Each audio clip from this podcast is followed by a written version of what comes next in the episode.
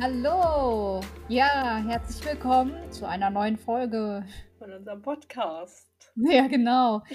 Heute geht es aber gar nicht um mich, sondern um dich, Vanessa. Right. Heute drehen wir den Spieß um. Genau, heute wollen wir mal deine Geschichte hören und auch ähm, deinen Weg so ein bisschen, wie, wie, wie es dazu gekommen ist, auch zu Empowerment. Ähm, magst du mal einfach anfangen zu erzählen, wie es so, es so bei dir gestartet ist? Also nicht das Empowerment an sich, sondern wie dein Weg zur Diagnose erstmal kam? Mhm. Also ähm, zu meiner Periode, das war schon immer so, dass quasi am ersten Tag meiner Periode dann halt auch immer gleich Durchfall dazu kam. Also ich kenne das gar nicht anders. Und ich hatte damals ähm, bei meinen Eltern ähm, unten drin quasi die Einliegerwohnung, in der ich gewohnt habe und ähm, hatte mein eigenes Bad. Und also ich erinnere mich, dass ich halt häufig vor der Schule dann irgendwie entweder schon auf dem Badboden lag, weil ich sonst umgekippt wäre, oder halt nochmal ins, ins Bett mich gelegt habe, weil mir halt so schlimm schwindelig wurde. Und das ging dann aber meistens wieder. Ja, ich habe das irgendwie auch nie hinterfragt. Das war halt immer normal. Und ich meine, okay, damals Schule, das, das ging halt bis um eins. Und dann war das irgendwie schon alles machbar. Da erinnere ich mich auch tatsächlich gar nicht mehr so genau dran. Ich erinnere mich dann wieder dran, dass es während meiner Ausbildung ähm, auch so war, dass ich da dann schon häufig echt so um 14, 15 Uhr oder teilweise auch schon früher da saß und so, boah, ich kann nicht mehr, ich muss heim, ich muss mich hinlegen. Okay, ähm, was, hast du, was hast du für eine Ausbildung gemacht? Ähm, als Mediengestalterin und das Gute war, dass ich ähm, Gleitzeit hatte. Also ich hatte da dann oh, auch ja. wirklich meistens die Freiheit, irgendwie heimzugehen und habe dann halt dann quasi an anderen Tagen mehr gearbeitet, um das wieder reinzuholen. Das war dann irgendwie auch okay. War da ein Verständnis vom Arbeitgeber auch da oder hast das, du das dann noch, konntest du das noch umschiffen, das überhaupt irgendwie anzusprechen? Ja, das konnte ich eigentlich, konnte ich gut umschiffen. Ich meine, wenn ich jetzt irgendwie da sein musste, dann, dann ist das ja Ende zusammengebissen, irgendwie äh, Buscopan und so und dann äh, ja. äh, war ich da, aber also ich bin schon auch häufig dann einfach heim und es war auch tatsächlich, waren die da relativ entspannt, solange du halt irgendwie dein Zeug gemacht hast. Ähm, äh, war das kein Problem. Genau dann erinnere ich mich wieder daran, dass als ich aus Australien zurückkam, ich quasi das erste Mal bei der Frauenärztin war, weil ich halt dann gesagt habe, so, boah, irgendwie ist das nicht normal, so die Schmerzen so im Vergleich zu anderen. Und damals hatte sie schon den Verdacht auf Endometriose geäußert und ich äh, hatte oh, wow. einen Termin für eine Vorbesprechung zur Bauchspiegelung in der Frauenklinik in Würzburg. Jetzt war das Problem, ich war damals noch nicht so eigenständig, als dass ich da jetzt irgendwie Endometriose äh, recherchiert hätte. Ich konnte mir nicht mal den Namen merken. Ich wie alt halt, warst du da? Ähm, wie alt war ich da? Lass mich rechnen. Ja, ich schätze so, oh, wann bin ich aus Australien zurückgekommen? 21 war ich da. 21, ja. okay, ja. Gut. Aber damals, also die, da hatte ich halt noch so das Mindset, ja, okay, krank, Arzt kümmert sich drum. Und ich wurde dann halt ja. wegen irgendwas ins Krankenhaus geschickt, da bin ich dann auch hin. Und die hat mir aber auch gar nicht so die Dringlichkeit vermittelt. Sie hat nicht gesagt, was es ist. Sie war jetzt so, ja, könnte Endometriose sein. Ne, musste halt in die Klinik, kann man nur über Bauchspiegelung feststellen. Okay, hat die da irgendwie schon erklärt gehabt? Nee, gar nichts. Also ich, ist? gar nichts. Ich hatte keine Ahnung, was das ist. Es war einfach Schön. nur so, das könnte das und das sein. Und wie gesagt, ich, ich war im Krankenhaus und ich konnte mich nicht mal mehr an das Wort erinnern. Also, ja. ja. Und ähm, dann war ich halt dort zur Voruntersuchung und der hat mir auch nicht die Dringlichkeit irgendwie davon vermittelt, das mal nachzugucken. Und ich fand halt den Arzt gruselig, ich fand die Klinik gruselig und dann war ich halt so, ich habe das jetzt nicht mehr und es wird ab jetzt besser und ich lasse das nicht machen und bin dann halt irgendwie gegangen. Also irgendwie war so mein Instinkt so, lauf, renn weg hier. Ja, das in Verbindung mit einem Krankenhaus ist natürlich eher schlecht, ja. Ja, und mir war halt irgendwie so gar nicht, ich wollte es auch, glaube ich, hätte ich da tatsächlich wissen wollen, was das ist, dann hätte ich auch genauer nachgefragt. Aber ich habe das einfach so beiseite geschoben, war so, ja, ach komm, das, das wird jetzt schon irgendwie besser und so schlimm ist es ja jetzt irgendwie auch nicht.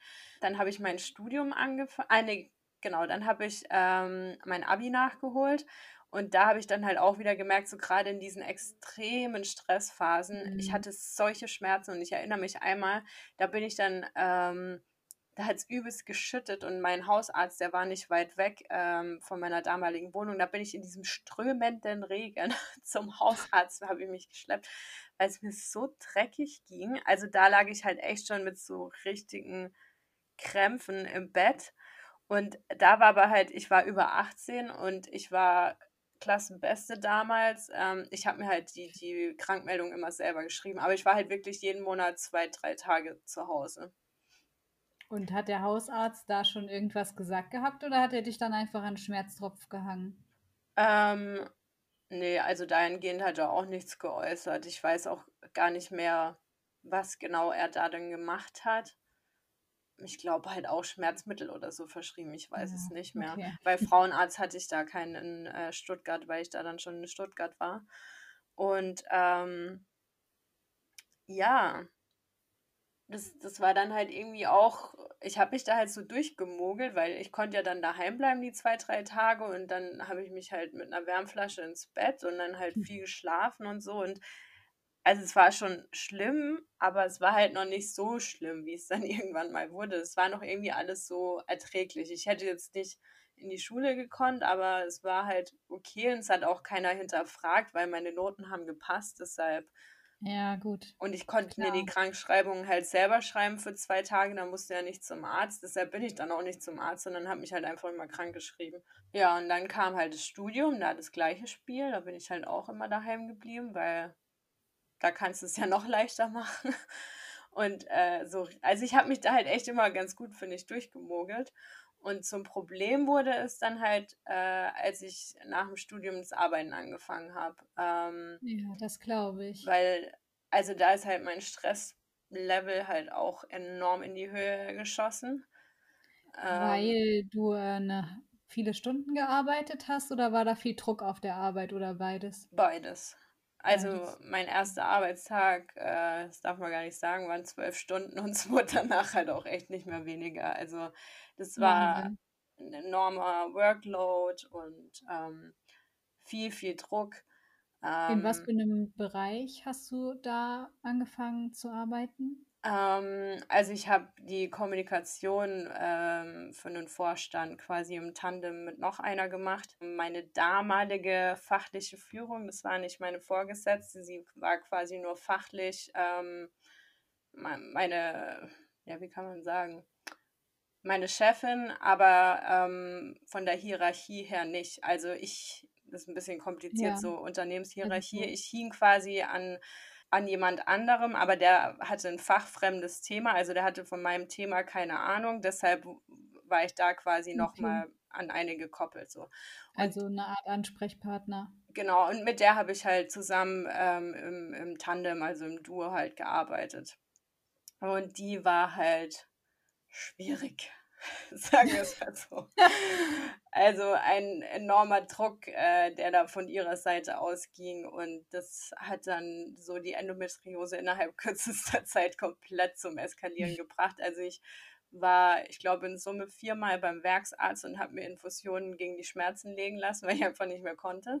Hatte der da denn gefragt, warum du die Schmerzinfusion brauchst oder wurde es dann einfach auch durchgewunken? Ähm, nee, also irgendwann hatte ich ja dann quasi schon den Verdacht auf Endometriose bei den letzten zwei, drei Mal, glaube ich. Aber das erste Mal war halt so, boah, ich habe krasse Schmerzen, so mach einfach irgendwas. Mhm, Aber ja. da auch Endometriose äh, war nie ein Thema und ich bin dann quasi selber durch Recherche wieder auf die Endometriose gekommen, habe mir von Martina Diel nicht ohne deine Wärmflasche gekauft, das Buch habe das damals ja. ähm, dann im Urlaub gelesen und es war so krass, weil ich mich einfach zu 1000 Prozent da drin wiedergefunden habe. Dieses Schmerzranking für Heldinnen.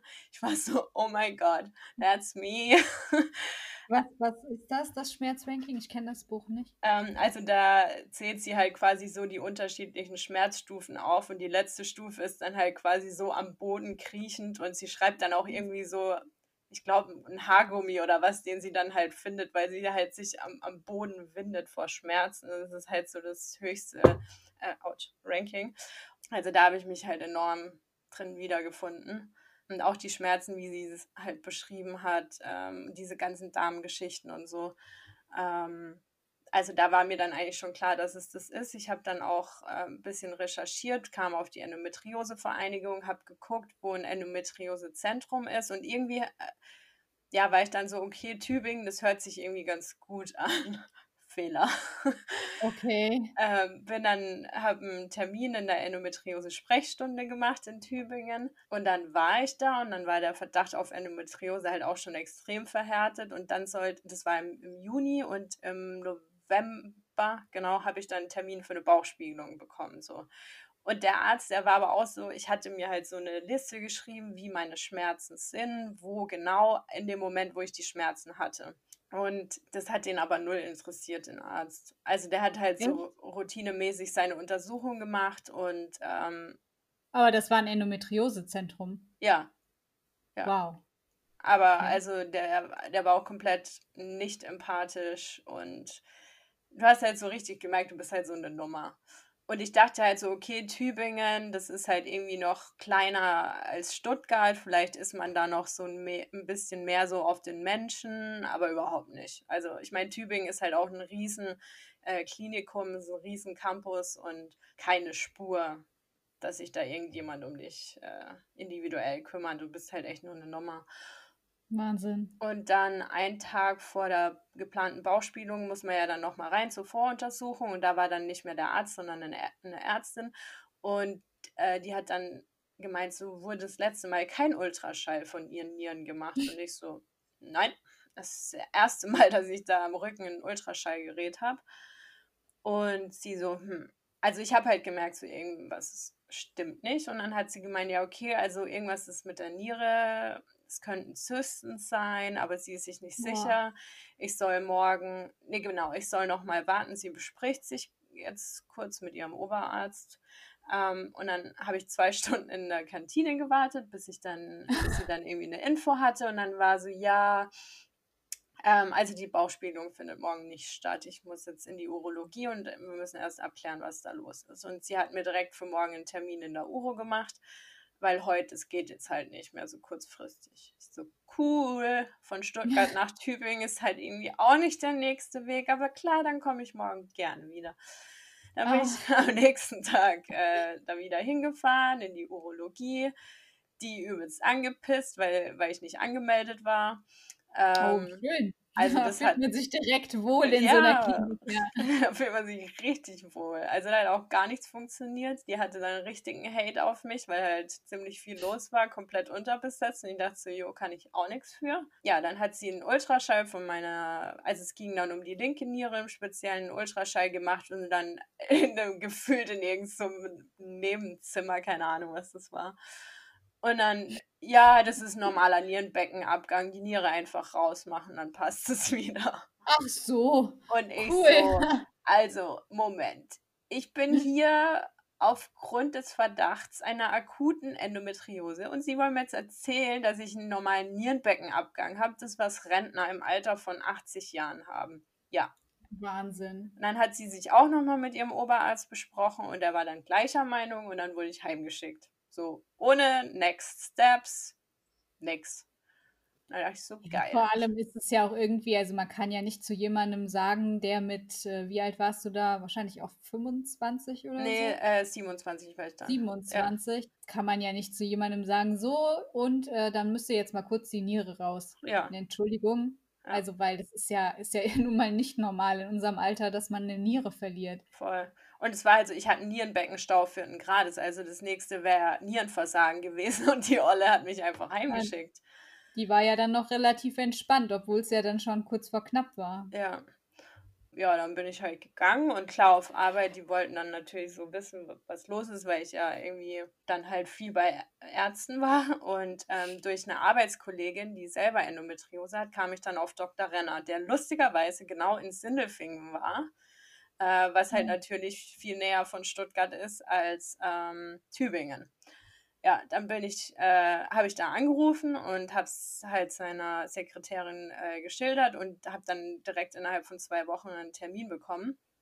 War das, ähm, war Dr. Renner da auch schon in einem Endometriosezentrum oder war das ein normaler Frauenarzt in dem Moment noch? Nee, nee, ähm, er war schon in Sindelfing, aber, beziehungsweise, sorry, nicht Sindelfing, Böbling ist es. Ich verwechsel immer Sindelfing, Böbling, Böbling okay. weil das irgendwie so eins ist, aber er ist in Böbling.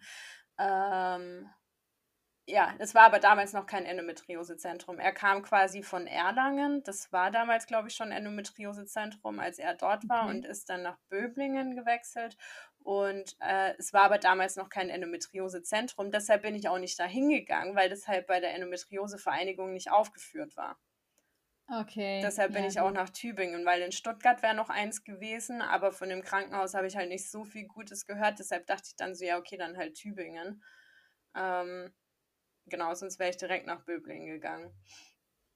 Ja, und dann war ich bei Dr. Renner und der hat mich untersucht und hat sich das dann mit der Niere angehört oder halt quasi die ähm, Unterlagen hatte er bekommen und der ist halt aus allen Wolken gefallen. Also sie, sie laufen jetzt seit zwei Wochen mit einem Nierenbeckenstau vierten Grades rum und die haben nichts gemacht. Ich sehe, ja, und er so, okay. Und dann hat er direkt seinen äh, äh, Chefarzt angerufen in der Urologie in Sindelfingen. Also das quasi gehört das ähm, zusammen. Das ist ein Kreiskrankenhaus.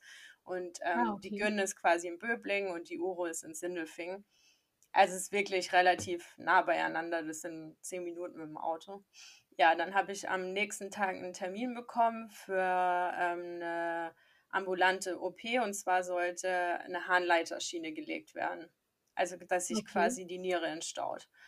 Und dann bin ich dahin. Meine Mom, die kam dann von Würzburg, weil ich ja Narkose, ich konnte ja dann nicht heimfahren. Ähm, ja, und dann wurde halt gesagt, ja, also versuchen Harnleiterschiene zu legen. Im Worst Case kann es ein Nierenkatheter werden, falls wir nicht durchkommen, aber sie sind jung, also stehen die Chancen gut, dass das funktioniert. Gut. Wie funktioniert so eine OP, also eine Harnleiterschiene? Was genau wird da dann gemacht? Also dir wird halt quasi von unten in die, durch die Harnröhre eine Schiene nach oben in die Niere gelegt. Wow. Okay. Dass das quasi abfließen kann. Wenn, wenn, das jetzt, wenn da halt jetzt quasi von außen irgendwas draufdrückt, dann ähm, schiebt man diese Schiene durch, dass, ähm, ja, dass das wieder frei wird. Okay. Und das hat man bei mir auch ziemlich lange versucht. Ich will gar nicht lügen, aber ich glaube, es waren zwei Stunden oder länger sogar, ich weiß es nicht mehr. Also meine Mom hat ewig gewartet. Und es hat natürlich nicht funktioniert. Ich bin dann mit einem Nierenkatheter aufgewacht. Ähm, das muss man sich oh. so vorstellen, dass ein Schlauch hinten am unteren Rücken, wo die Niere ist, rausgeht in einen Beutel, den ich dann am Bein hatte. Das Feeling, als du aufgewacht bist, war wahrscheinlich auch extremst, oder? Ähm, mir war kotzschlecht. das war irgendwie mein Hauptproblem. Und äh, ja, keine Ahnung. Also ich habe übelst geheult, so, so viel erinnere ich mich noch. Vor allem, die hatten dann keinen richtigen Aufwachraum. Dann war ich in diesem Warteraum Zimmer. und ja, okay. ich ging auf so einem Stuhl und musste halt warten, bis ich halbwegs wieder laufen konnte. Das hat dann auch nochmal eineinhalb Stunden gedauert. Dann sind wir zum Auto und das weiß ich noch, dann die Straße unter, der, unter meiner Straße, wo ich gewohnt habe, konnte ich es dann nicht mehr halten und habe erstmal, ja, musste halt erstmal übelst kotzen. Ja. ähm, ja, ja, das war Dass dann schon. Die dich aber auch so schnell nach Hause geschickt haben. Ich meine, das ist ja dann auch kein Mini-Eingriff gewesen. Ja. Vor allem, wenn die halt zwei Stunden probiert haben, ja. dann warst du ja auch relativ lange unter Narkose. Ja, und es war auch dann, also bei, ich meine, pinkeln kannst du ja dann noch, weil, weil es ja quasi direkt von deiner Niere rausgeht. Aber ich hatte halt solche Schmerzen in der Harnröhre, weil du halt richtig gemerkt hast, mhm. wie die da versucht haben, dieses Ding durchzuschieben. Mhm. Aber mein Harnleiter war halt komplett zugewachsen. Also oh. keine Chance. Ja, das war an einem Donnerstag, glaube ich. Ja, und Montag bin ich dann wieder auf die Arbeit mit meinem Nierenkatheterchen da am Bein. Also du. Nein, ernsthaft? Ja, ja. Ja. Ja, am Ende habe ich das Ding sogar ein halbes Jahr getragen.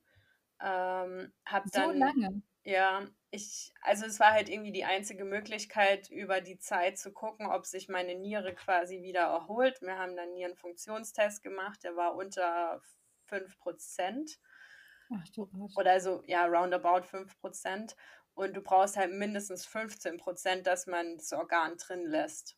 Weil sonst Boah. ist es halt einfach ein totes Organ. Und ich bin dann in eine Privatklinik nach Pforzheim zu einem Urologen. Ähm, und er hat gemeint, ja, okay, also ich habe halt zwei Optionen. Entweder ich lasse das jetzt noch ein halbes Jahr und gucke, ob sie sich regeneriert oder ich lasse sie direkt rausnehmen.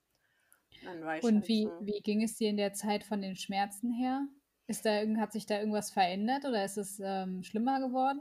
Komischerweise ist es, also es ist dann noch einmal richtig eskaliert. Das weiß ich noch am 18. Dezember. Am 6. Hm. Dezember habe ich diesen zum Nikolaus habe ich den Nierenkatheter bekommen. Oh, schön. Und am 18. hatte ich das letzte Mal so richtig heftige Schmerzen. Also das war, da bin ich dann auch noch mal nach Sindelfingen in die Urologie gefahren, weil ich halt so war, boah Leute, gib mir irgendwas. Und dann habe ich da halt auch eine Schmerzinfusion bekommen. Ich weiß gar nicht, warum ich nicht in die in die Gyn gefahren bin aber irgendwie war ich da dann halt schon so oft in der Uro, die haben mich gekannt ja, und dann, ja. war ich so, okay, ich ja. gehe dahin, wo man mich halt kennt. Ja, und die ähm, Schmerzen kamen dann aber während der Periode oder kamen die außerhalb? Nee, während der Periode. Während der Periode. Ja. Okay. Und ja, dann habe ich da die Schmerzinfusion bekommen und ab da wurde es komischerweise besser. Also meine Niere, die hat es dann zwar letztendlich nicht geschafft, die wurde am 6.6. dann rausgenommen, also genau ein halbes Jahr später. Ähm, das okay. war es mal ähm, bis dahin. Und aber tatsächlich schmerztechnisch hat es sich da dann echt voll gut eingependelt. Ich weiß auch nicht warum. Aber ein Zusammenhang zwischen der Endometriose und der Niere wurde zu dem Zeitpunkt noch überhaupt nicht diskutiert. Doch, doch. Also das war ja klar dann. Man hat noch mal ein zweites Mal versucht, mir eine Harnleiterschiene zu legen vom Chefarzt dann selber und der hat es aber auch nicht hinbekommen. Und daraufhin habe ich dann so einen Ballon von innen rein. Also ich hatte ja quasi ein Loch am Rücken direkt in meine Niere rein und dieser Schlauch war einfach nur mit Fäden angebracht. Den habe ich mir dann einmal rausgerissen. Dann lag ich fünf Tage mit einer Niereninfektion im Krankenhaus weil es zu lange gedauert hatte, bis man den wieder eingesetzt hat. Und du darfst halt, also ich durfte diesen Beutel maximal eine halbe Stunde zum Duschen abmachen, weil sich sonst die Niere ja direkt wieder staut. Da war dann halt schon klar, okay, da wütet die Endometriose, weil man kam halt überhaupt nicht durch den Harnleiter durch. Also der war komplett zugewachsen. Und da haben die aber, haben die dann interdisziplinär zusammengearbeitet, also Urologie und Gynäkologie, oder war das dann, ähm, als sie das mit der Harnleiterschiene probiert haben, nur die Urologie, aber die kannten tatsächlich auch Endometriose? Genau, also es war da nur Urologie, aber die kannten meine Story und also ganz ehrlich, ich wenn ich da heute noch in Sindelfingen reinlaufe, die kennen mich immer noch. also Uro, dann halt ich meine, junges Mädel, da sitzen überwiegend Rentner und dann noch in Kombination mit Endometriose. Also jeder Arzt, bei dem ich war, war so, oh, das ist aber interessant. Ich sehe, ja, das ist mein Leben. Das, das hört man unglaublich gerne in Krankenhäusern, dass man ein interessanter Fall ist. Ja, es war echt... Ähm, ja, genau. Ähm, aber die haben da schon gut zusammengearbeitet. Also Dr. Renner kennt auch den Chefarzt der URO äh, persönlich, deshalb war das da eine enge Zusammenarbeit. Und ich habe dann aber, als die Niere entfernt wurde, mit Dr. Renner beschlossen, dass wir an der Endometriose nichts operieren, weil ich halt zu dem Zeitpunkt ein halbes Jahr schmerzfrei war. Und dann okay. war er halt auch so, okay, warum jetzt schlafende Hunde wecken? Ähm, dann machen wir da jetzt erstmal gar nichts. Und das war halt äh, die Zeit, wo ich dann mit Endopowerment angefangen habe, habe mich ganz viel mit dem Thema beschäftigt. Ähm, arbeitstechnisch hat sich was verändert, weil ich dann quasi eine neue Chefin und meine fachliche Führung war dann auch weg äh, bekommen habe.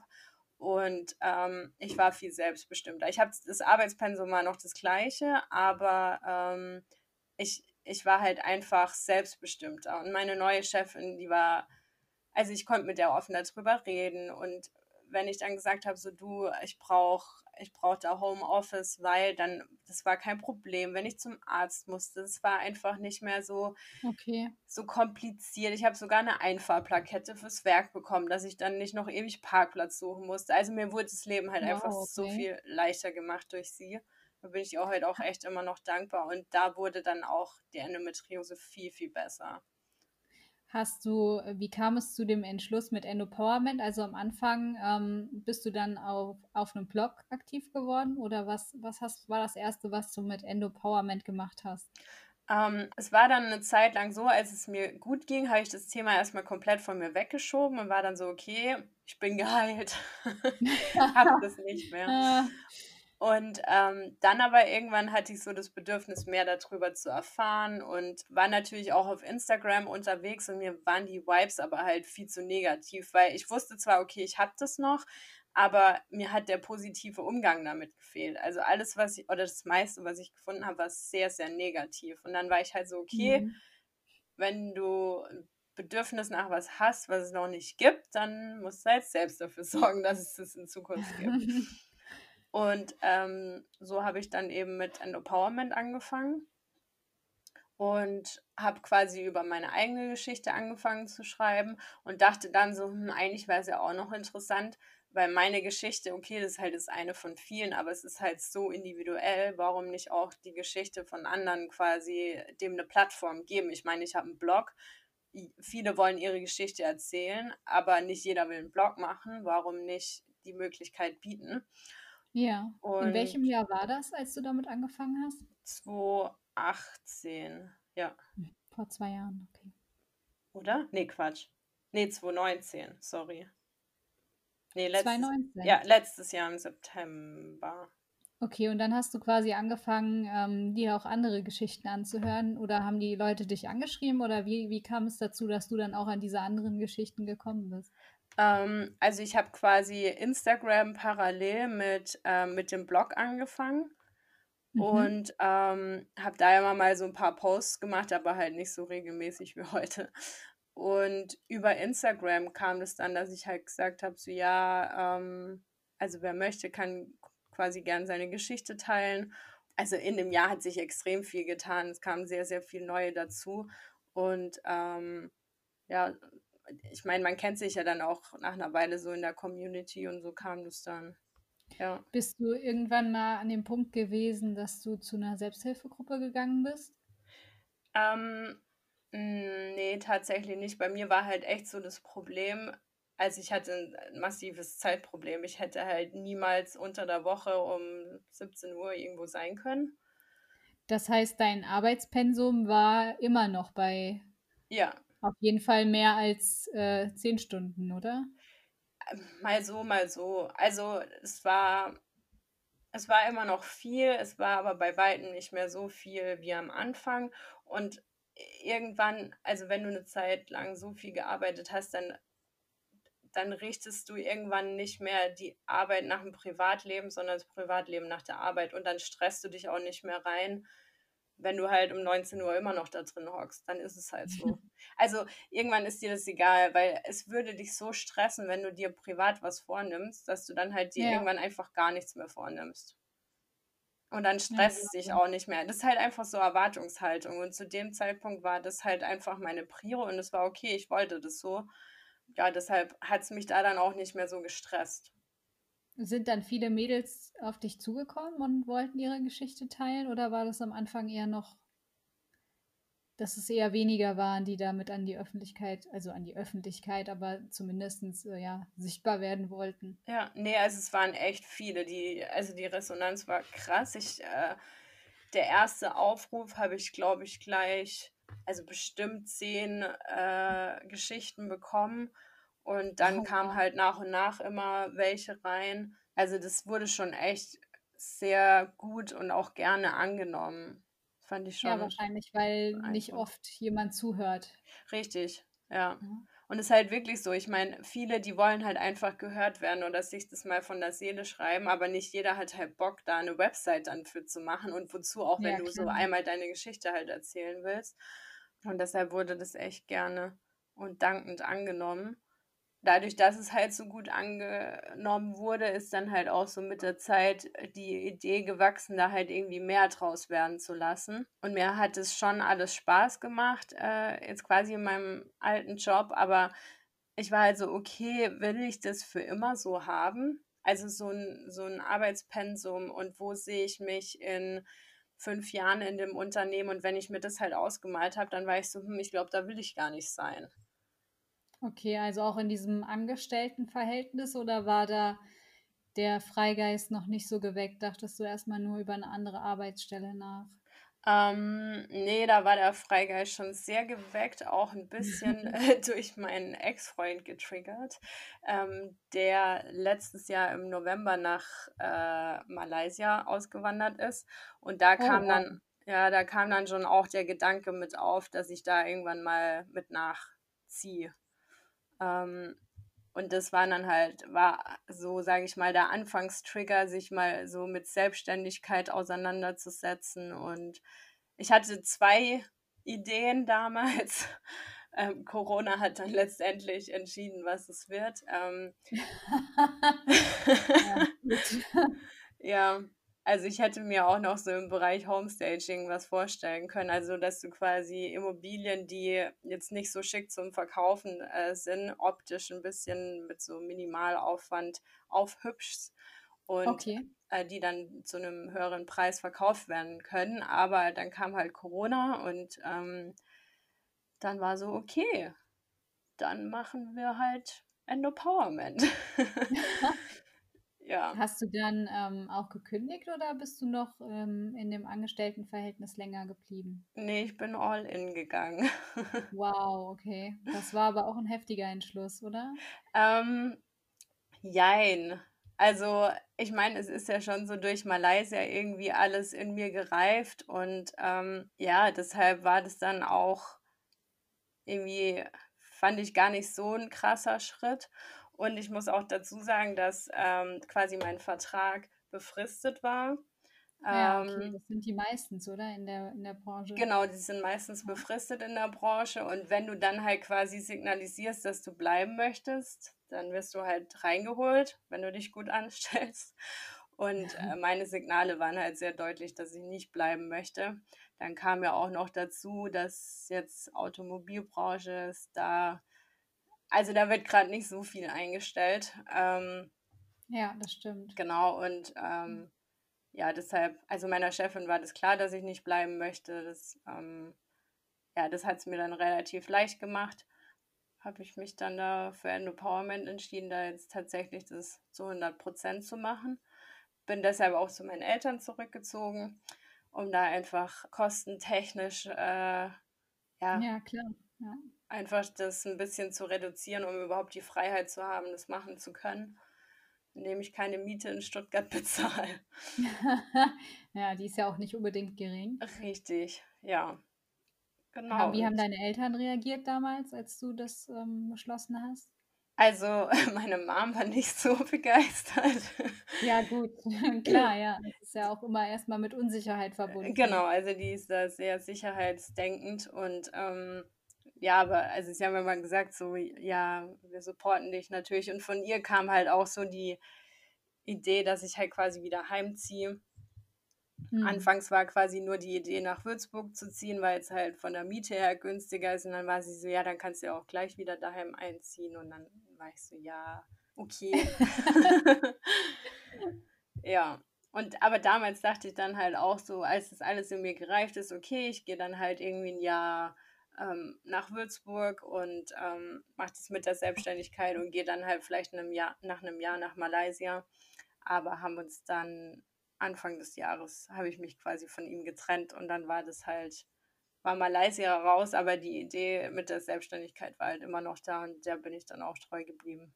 Und aktuell, wie, ähm, hat sich das dann weiterentwickelt mit Endopowerment und auch mit der Endometriose?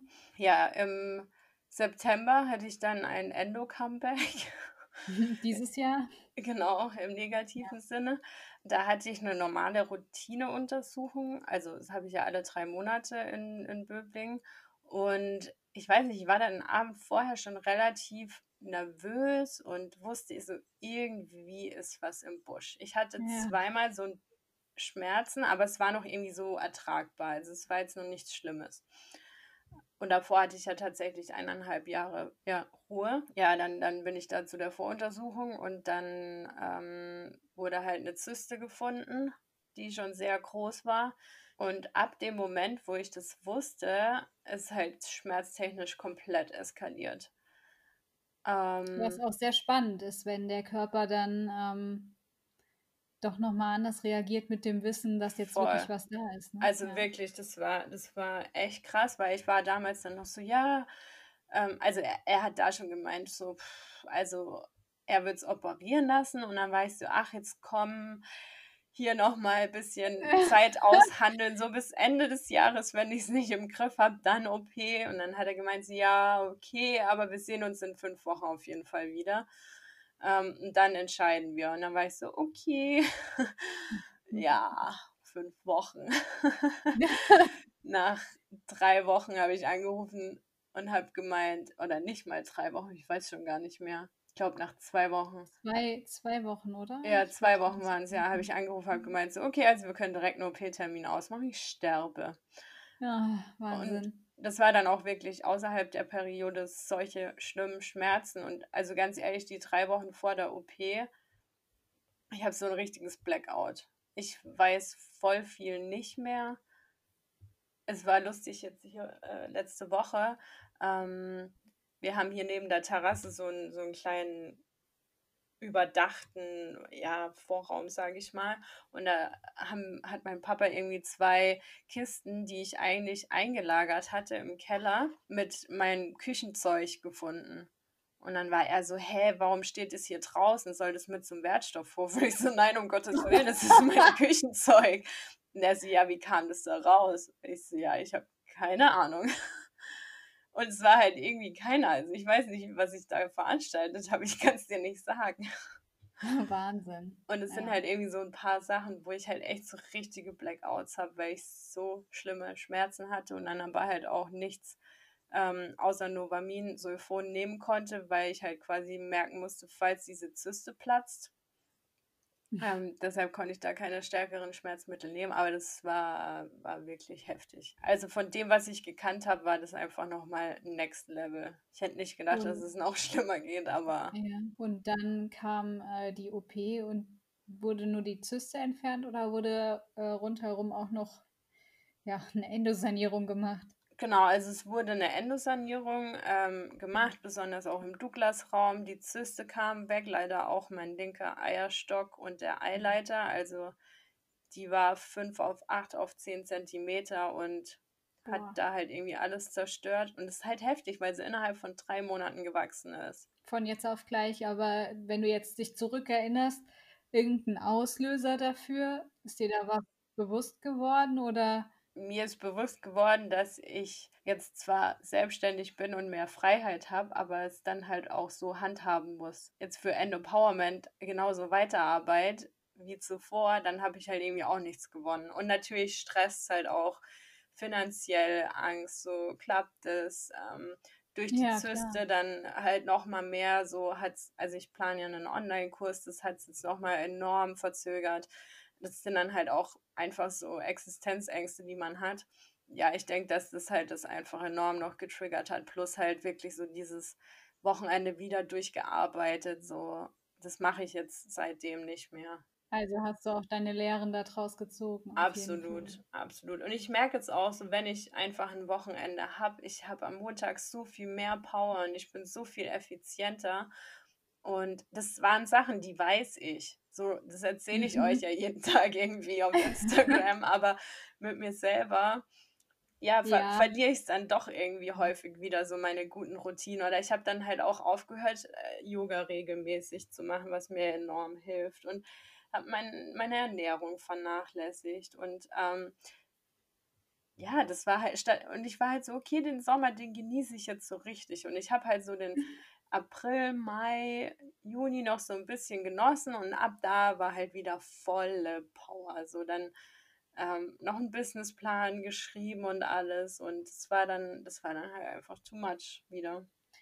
Und diese, die Routinen, äh, die du jetzt angesprochen hast, also Yoga und auch das mit der Ernährung, äh, seit wann hast du das im Prinzip so geändert gehabt? Also war Yoga schon immer Teil von deinem Leben oder kam das erst später dazu? Ähm, also Ernährung beschäftige ich mich schon sehr lange mit. Ich esse kein Fleisch mehr, seit ich 14 bin. Und okay. war dann eine Zeit lang auch vegan. Jetzt mittlerweile habe ich eine sehr bunte Mischung aus überwiegend vegan, hin und wieder mal Fisch und Feta ist mein Kryptonit, sage ich ja immer, weil das esse ich ja, einfach Käse. echt gerne. Aber sonst keine Milch, kein, kein normaler Joghurt. Da bin ich strikt. Histamin schon immer drauf geachtet. Gluten jetzt erst durch meine Heilpraktikerin und Yoga angefangen während dem Lockdown. Tatsächlich. Wahnsinn. Also ja. ich habe letztes Jahr im Sommer schon mal so ein bisschen, aber dann halt irgendwie auch nicht, nicht weiter verfolgt und habe mir da auch die Yogamatte gekauft. Die stand dann halt irgendwie ein Dreivierteljahr rum. und während dem Lockdown habe ich dann halt tatsächlich angefangen, das jeden Tag zu machen. Und dann wurde es halt so Routine.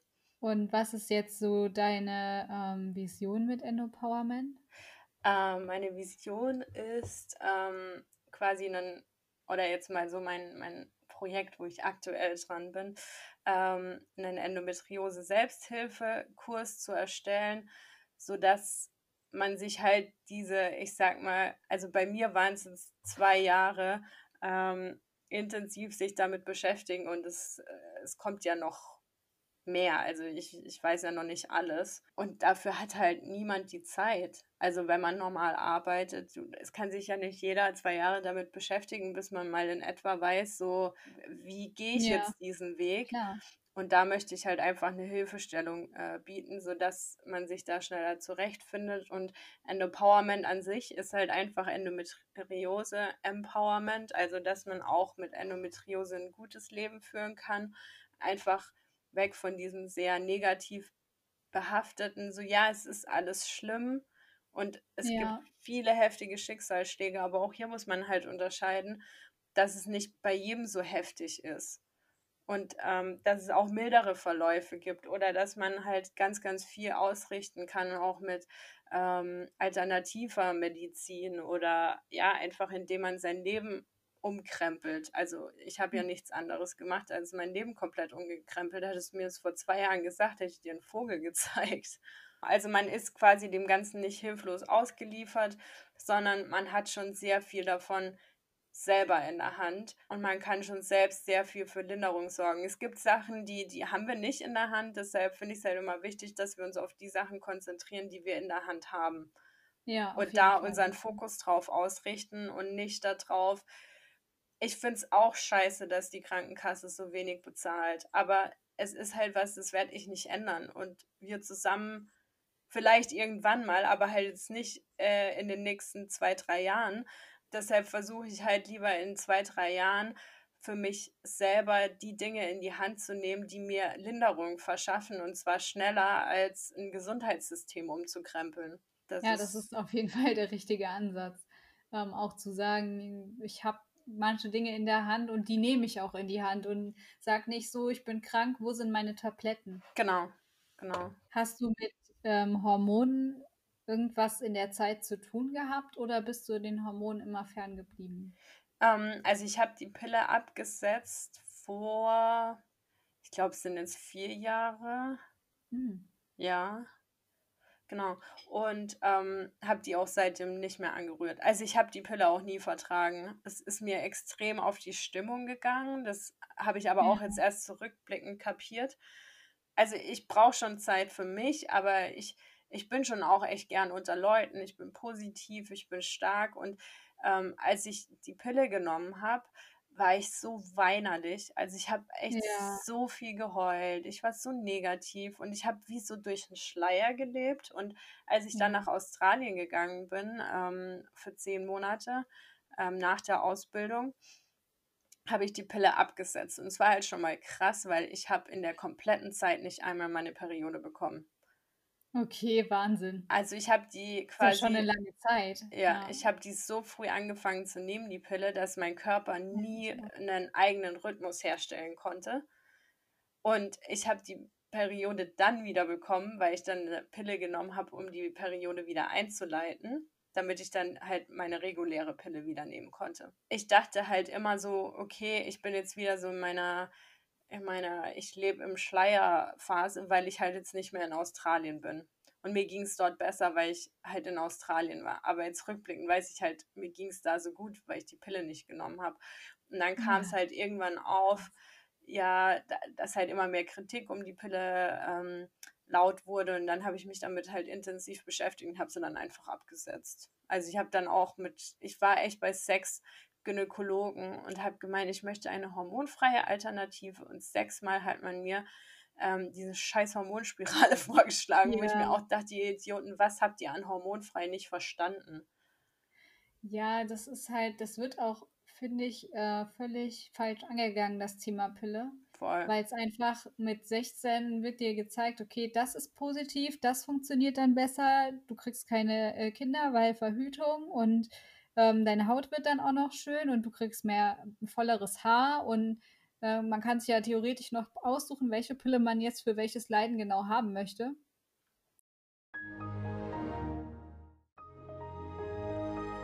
Hallo, da sind wir wieder. Da hatte das Internet wohl keine Lust mehr. Nee, das hatte genug oder es war so ein Zeichen, macht jetzt mal Feierabend, Mädels. Ja, genau. Wahrscheinlich war es das. Ja. wir versuchen jetzt mal ähm, dort anzuknüpfen, wo wir gestern aufgehört haben. Ähm, also es war noch mit drauf, dass ich quasi bei sechs Frauenärzten war und sechsmal die ähm, Hormonspirale als hormonfreie Verhütung bekommen genau, habe. Ja. Genau. Und danach waren wir dann, glaube ich, raus. Danach war der Abbruch, genau. Ähm, und die Frage vorher war, glaube ich, ob du jetzt hormonfrei bist oder ob du noch mit Hormonen arbeitest. Nee, also ich bin tatsächlich hormonfrei. Ich bin dann auf den Kupferperlenball gekommen durch eigene Recherche. Der war damals erst ein Jahr in Deutschland zugelassen, also in der Schweiz schon länger. Ich glaube schon damals waren es dann schon vier Jahre.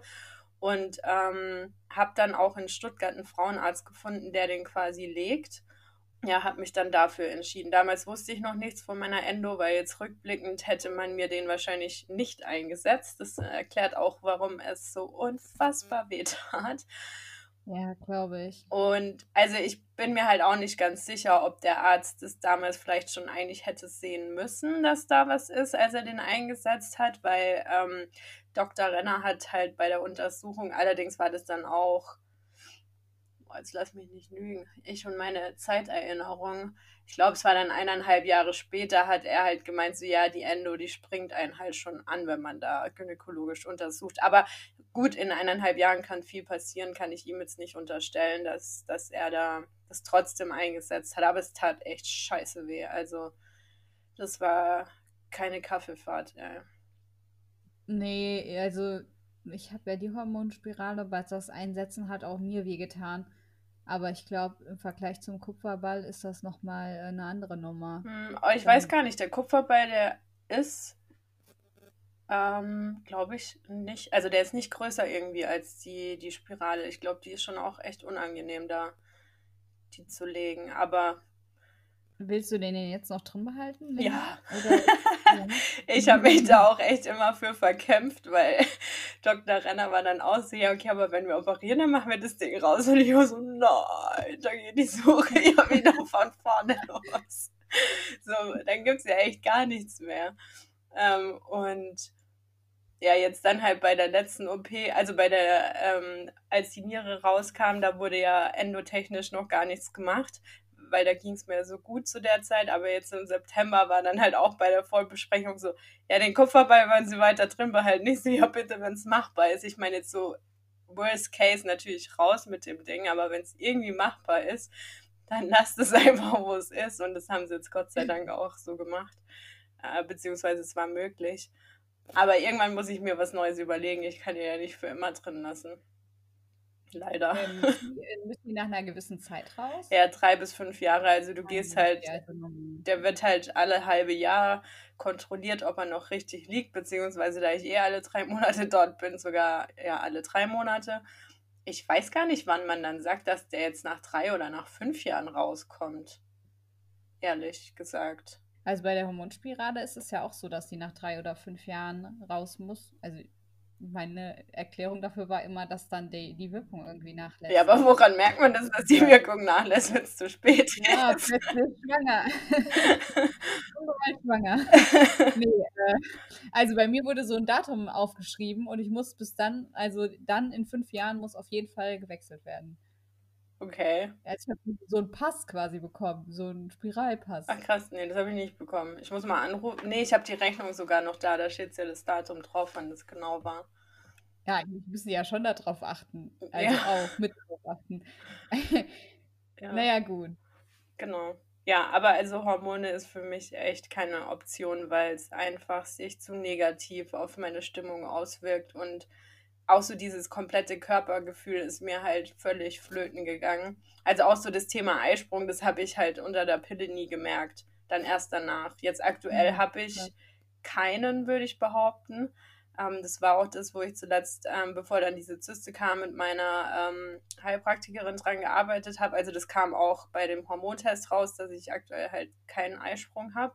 Und ich spüre auch aktuell keinen.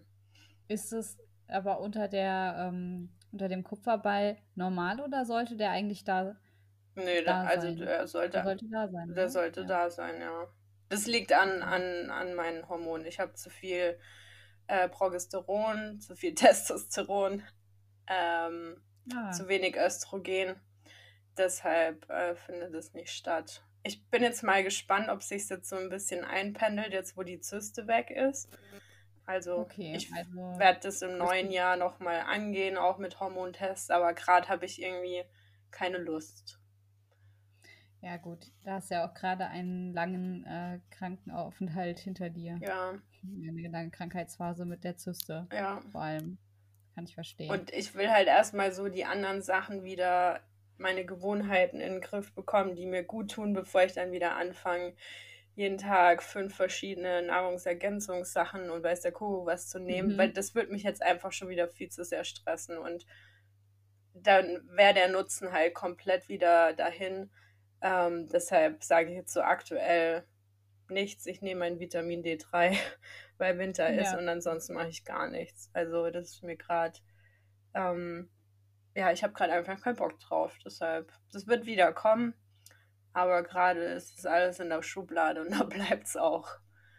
Ja, gut, ich meine, es ist ja auch sehr individuell, wie man dann reagiert nach, nach der OP und nach allem, aber ich kann das auch verstehen, dass man dann erstmal das runterfährt und erstmal nichts mehr davon hören will und dann äh, erstmal wieder zu sich selbst so ein bisschen findet, ja. mit wie das Körpergefühl wieder bekommen und ja. ja, und dann nochmal das Ganze angeht. Das ist, glaube ich, auch eine gesunde Einstellung. Also ich denke halt, es soll alles intrinsisch motiviert sein. So ist ja auch bei der Ernährung und Temperaturmessen habe ich auch angefangen zu einer Zeit, wo es mich halt komplett gestresst hat.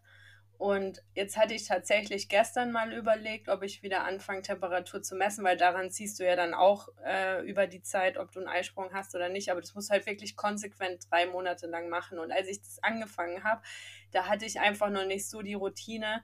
Und es hat mich so gestresst, als erstes das morgens zu machen oder dann halt auch am Wochenende ja. nicht irgendwie da zu viel Zeitunterschied zu unter der Woche zu haben im Messen und dann Wecker stellen und dann, okay, dann kannst du dich nochmal umdrehen, aber dann, wenn du halt wach bist, bist du wach.